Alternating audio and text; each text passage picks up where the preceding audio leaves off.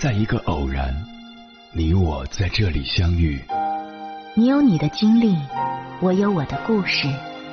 因为彼此的寻觅，我们走到一起。千山万水只为你，捎来谁的秘密？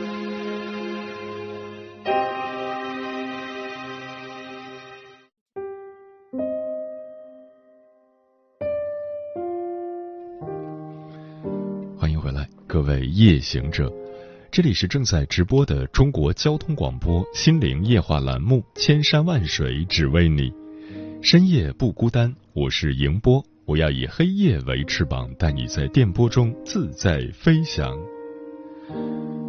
有人说，在男女关系里，他碰你未必就有多爱你，但如果他爱你，就一定会碰你。可现实婚姻中的无解题却是，明明你们在一起过得还不错，甚至是别人眼中的模范夫妻，可一旦提及夫妻生活，瞬间便觉得自己哑巴吃黄连，有苦说不出。无性婚姻的悲哀在于，它消耗你于无形之中，但作为受害人，却连为自己辩驳的陈词都羞于出口。性本该是和吃饭一样的正常生理需求，可即便如今文明程度飞速提高，它在大家眼里还是一个摆不上台面的话题。人们敢大肆谈论自己的食欲，却不敢正视自己的性欲。因为在刻板印象里，流氓和荡妇才谈论这个。大家痛苦于自己明明很需要性生活，但又放不下所谓的面子尊严，硬生生的压制自己的欲望，并在失败的夫妻生活中一次次自我怀疑：我是不是不正常？这是一种性羞耻，而性羞耻唤醒的，从来就不是一个人的自尊自爱，而是将人的。本能捆绑，最后在畸形的认知中滋生出更多隐匿的臭虫。正如某知名人士所言，在我们的性文化里，把无知当作纯洁，把愚昧当作德行，把偏见当作原则。在心理学上存在一个普遍说法：生理即心理。看一个人对待性的态度。就基本可以了解他的其他行为以及内在人格如何。很多人之所以恐惧谈性，很大一部分原因是我们总是将其与一些负面的东西联系在一起，以至于我们看不到性本身所具备的作用。就像在爱人之间，性爱除了可以生育，它更是维系两个人亲密关系的一种方式。我们经常说，夫妻之间的很多问题需要沟通。那除了语言、眼神、行为上的交流，其实还包括过夫妻生活。对于两性关系的探索，我们首先应该做到的就是大大方方的承认索取，坦坦荡荡的享受被爱，不要让性成为大家口中讳莫如深的东西，更不该对其羞于启齿。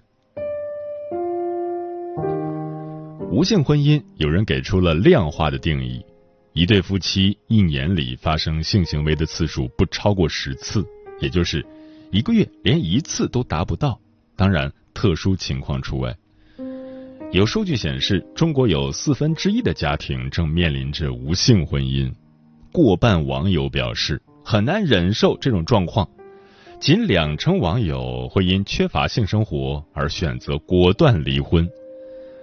而夫妻间没有性生活的原因排在前三的分别是：一、生活压力大，抑制性能力；二、夫妻间没有爱；三、双方性欲周期不一致。讨论无性婚姻的话题时，一位匿名网友说：“无性是一种摧毁性的痛苦，别说什么离开了性就活不了了之类的话。人类与动物最大的区别之一就有性。”动物是为了繁衍后代，而人的性爱不单单是为了生育，更多的是为了联络、维系情感。所以，别跟我讲性不重要。言语间透露着愤恨和不甘，它引起了很多人的共鸣。他们纷纷留言道：“原来这么多人也和自己一样，正经历着这种痛苦。”有人结婚五年。只有前三个月有过夫妻生活，在那三个月怀上孩子后，剩下的四年零九个月，丈夫就再也没有碰过自己了。也有人曾暗示伴侣，却被无视和嘲笑，自尊受到践踏后，再也不想这方面的事了，从此进入无性婚姻的模式。还有人因遭受无性婚姻的折磨，想过离婚，但是除了这一点，伴侣其他方面好像又没什么问题，然后长期在这种分与不分的极限拉扯中消耗自己。这些案例中，无一例外的是，自从不再过夫妻生活后，他们的矛盾越来越尖锐，并且大多数人选择通过冷暴力的方式来回避这个问题。有句俗话叫“夫妻床头吵架床尾和”，性的确可以促进夫妻关系的沟通和情感增进，它并非我们片面认知里的激情。身体融合带动了心灵往更加契合的方向发展，这对两人日常生活中的磕绊摩擦起着润滑的作用。无性婚姻成了很多夫妻间不便明说的秘密。大家一边痛苦，一边又默默忍受，将生理上的不满投射到心理层面，进一步影响夫妻关系。无性婚姻有爱吗？有，可是这样的爱经得起无性的折磨吗？往往不太能。不少人在被伴侣拒绝后，都会问一个问题：你到底爱不爱我？很多时候得到的回答是爱。但这也正是让你百思不得其解的地方。语言上表达着爱你，身体却又抵触你。大家都渴望在亲密关系中彼此能坦诚相待，处理婚姻琐事时能换位思考，但唯独关于性欲的话题做不到及时沟通和疏解。很多夫妻之所以无性或者无法享受性，很大程度上是因为。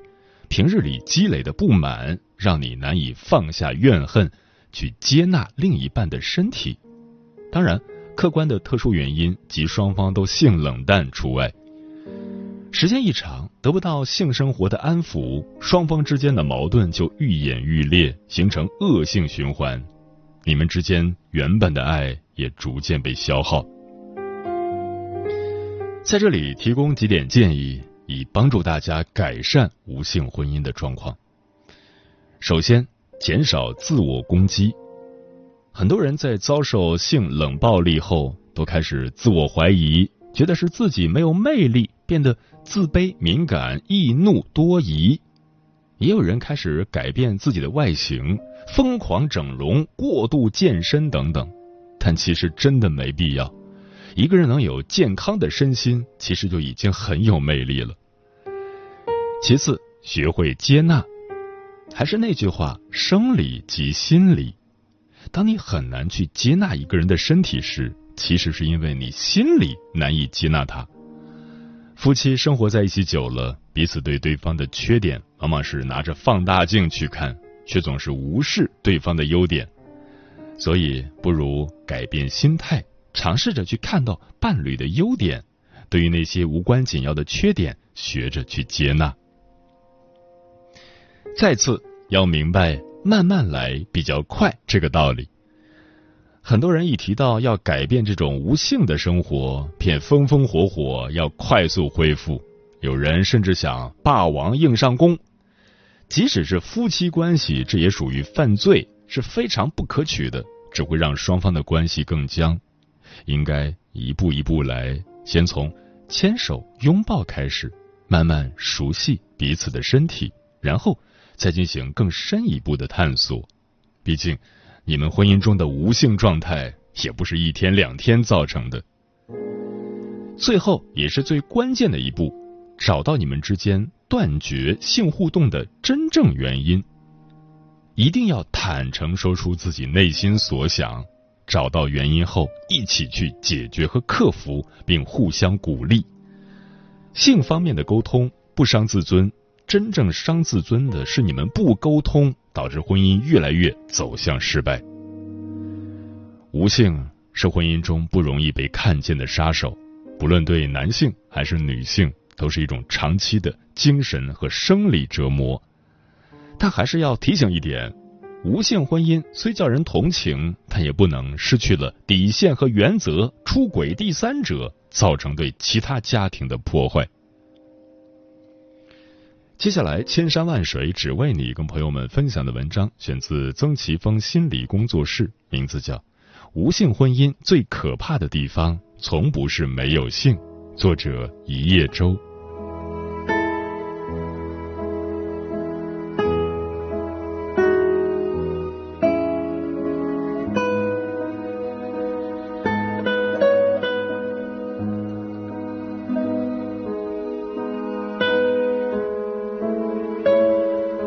我的一个来访者曾经说：“没有性生活，我们就是家里的两尊佛。”由于画面感极强，以至于说出来时，我们俩都笑了。我问：“佛的象征是无欲无求吗？”他说：“佛的厉害之处是怡然自得。”不出所料，他们的婚姻问题并不是性的问题。目前关于无性婚姻的定义是：正常夫妻一年内性生活少于十次，也就是差不多少于一月一次，就算无性婚姻。期间有俩月还直接没有。估计是让孩子那两次期末考试给耽误的吧，因为荷尔蒙完全有可能已经在打孩子中消耗殆尽。据统计，大概是每四对夫妻中就有一对正过着无性婚姻。正常夫妻应该有的性生活次数计算大致如下：二九十八，二十多岁十天八次，大约每天一次；三九二十七。三十多岁，二十天七次，大约三天一次；四九三十六，四十多岁，三十天六次，大约五天一次，以此类推。先对照看看自己拖平均数的后腿了吗？性对于婚姻有多重要，自是不必再多说。有性才有爱，已经是很多年的口号了。通往女人灵魂深处的通道是什么？也早由张爱玲给出了答案。于是，我们听到许多面临婚姻危机的人说：“我们连爱都不做了，还做什么夫妻？还要这家干嘛？”婚姻无性的原因，大约也就分两种情况：一是能而不想，二是想而不能。前者更多导致受害一方向内自我攻击，后者更多导致受害一方向外。攻击对方，那为什么会生出这许多攻击来呢？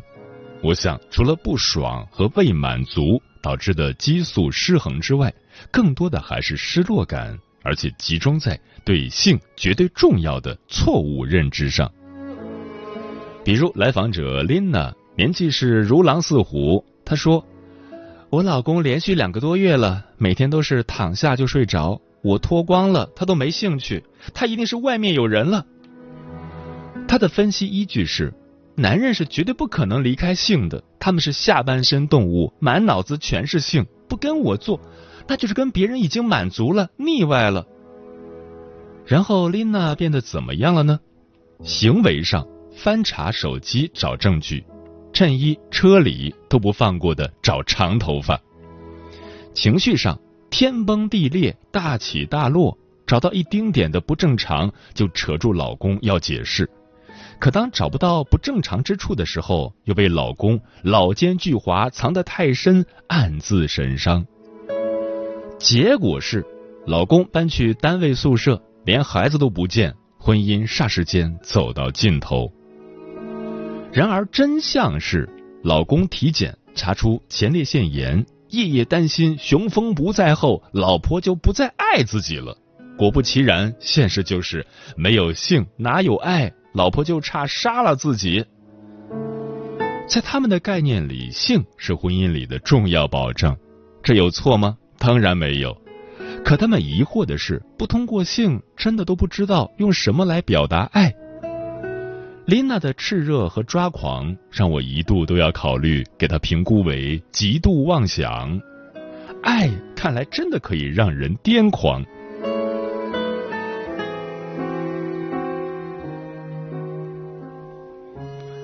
无论是在中文、英文，又或是德文中，性活动都夹杂着交流的意味，比如性交、交媾。所以，无性婚姻最可怕的地方，不是没有性，而是没有性就没有交。别看已经二十一世纪了，我们依然羞涩、固执又保守的坚信，身体交流是灵魂交流的渠道。可是，身体交流又绝不仅仅是性交。真正让夫妻之间焦躁不安的是缺乏所有泛指的性活动，包括拥抱、亲吻、抚摸，又或者仅仅就是凝视。之前大火的综艺节目《演员请就位》，让年近七十的陈凯歌又一次赚足了眼球，观众、演员同行都惊异于他细腻的观察力和超脱的表现手法。关于他的几段爱情和婚姻，也默默成了热搜话题。其中让我最动容的，是陈凯歌在专访中关于现任妻子陈红的一段话：“因为心脏的缘故，通常我只能向右倾着睡。陈红是在我后头，有时候他以为我睡着了，所以他会拿手摩挲我的后脑勺。就这个瞬间，其实我没睡着。”但是我也没有问他你干嘛，我就觉得，在这个瞬间，他把我还是当成了二十年前的陈凯歌，然后我也觉得他是我二十年前认识的陈红。我觉得婚姻是两个人的事，二十年了，我现在跟陈红，我们俩坐桌上还能四目相对。我想那一刻，他们所体会到的安心和快乐。不亚于一次高潮迭起的性生活，这是我所理解的正常夫妻之一。我有个女性朋友跟我抱怨，女儿上初中了还是离不开我，非要跟我睡，该咋办？我说，那你为什么一开始就不跟老公睡呢？她说，他打呼噜太吵了，家里就两个卧室，我当然得跟女儿睡啊。我又说，如果你现在回到自己的卧室会怎么样？她大惊。情不自禁的摆摆手，算了算了，那怎么好意思啊？都十多年了。其实她烦躁的将渴望溢于言表，她多希望丈夫某天把自己从女儿身边抱走啊，哪怕就只是冲过来亲她一口呢。而他们没有交流，就这样默认事情已经到了不能挽救的地步。他们的无性婚姻不是没有性行为的事。是没有性的沟通，还把问题推到了女儿身上。心理咨询中，让孩子生病替家庭出头代言的不在少数。就像我回答他的：“不是你女儿离不开你，是你离不开你女儿。”婚姻的自性状态大抵是有想做的冲动，也有不想做的自由，不必绑架了性。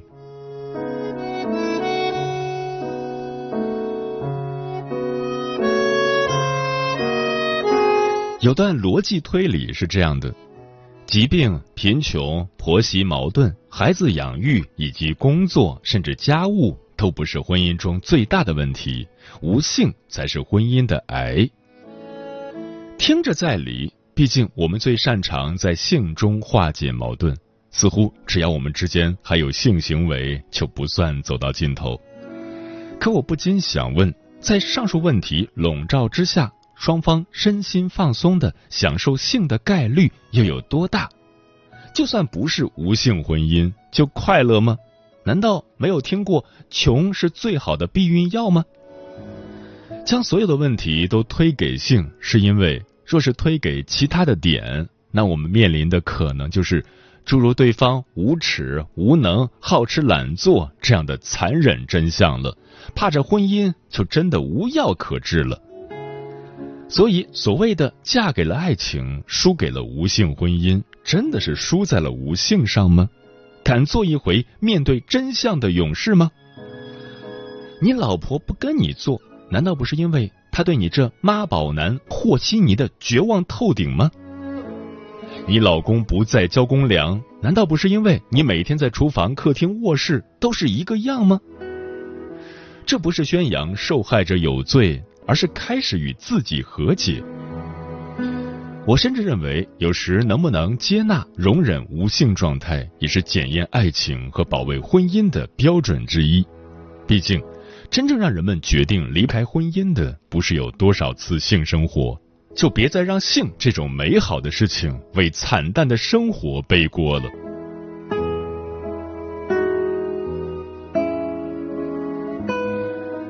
心理咨询或治疗的工作对象不是有病的人，而是不能与病相处的人。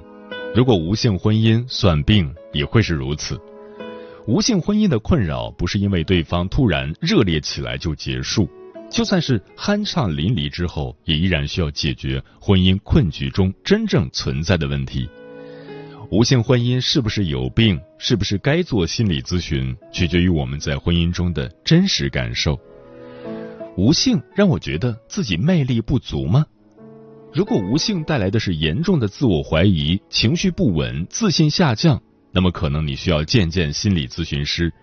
但你们绝对不是要解决如何才能拥有性的问题。无性是因为我的圣母妓女二分思维吗？如果你不是性无能，也不是性冷淡，只是单纯不想跟妻子做爱，可你又不是不爱妻子。那可能你需要跟心理咨询师讨论一下，对妻子深爱到乱伦恐惧要怎么办？我接受无性，可对伴侣充满愧疚，是病吗？性终究是交，不同的人或者同一个人在不同时段对性的需求都有变化，心理咨询师可以帮到你的，大致就是如何进行一些流畅的关于性的沟通。我们是无性婚姻，该离婚吗？也许除了无性，在你们的婚姻之前还可以加其他的形容词，不然试试看。比如，要不是孩子，就没有存在意义的婚姻；又比如，要不是财产不能分割，就没必要坚持的婚姻；再比如，要不是怕别人笑话，就该散了的婚姻。加上这些形容之后。若你还是觉得你们就只是无性婚姻，那问题就好解决多了。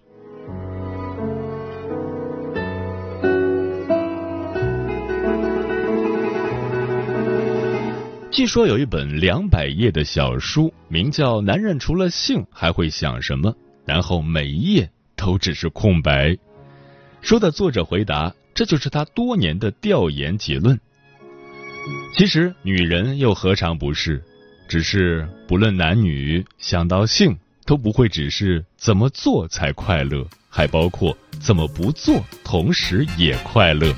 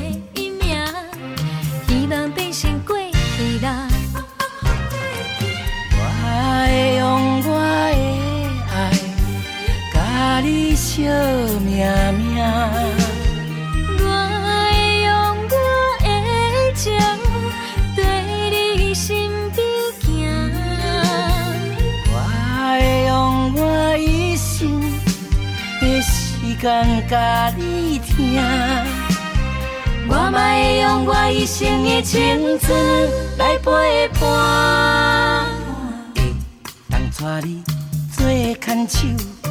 是阮祖公啊，小好样。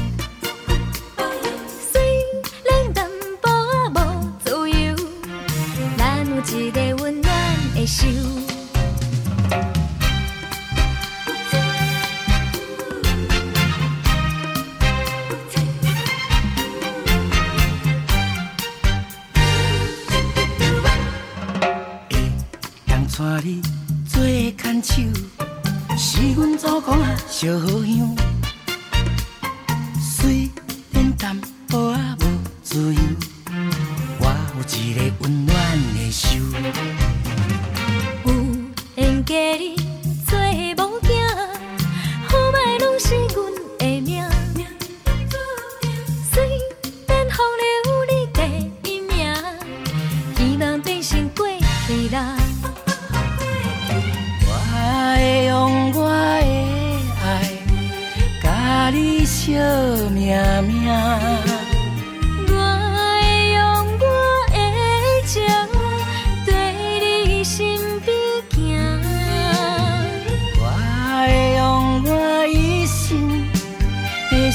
间甲你听，我嘛会用我一生的青春来陪伴。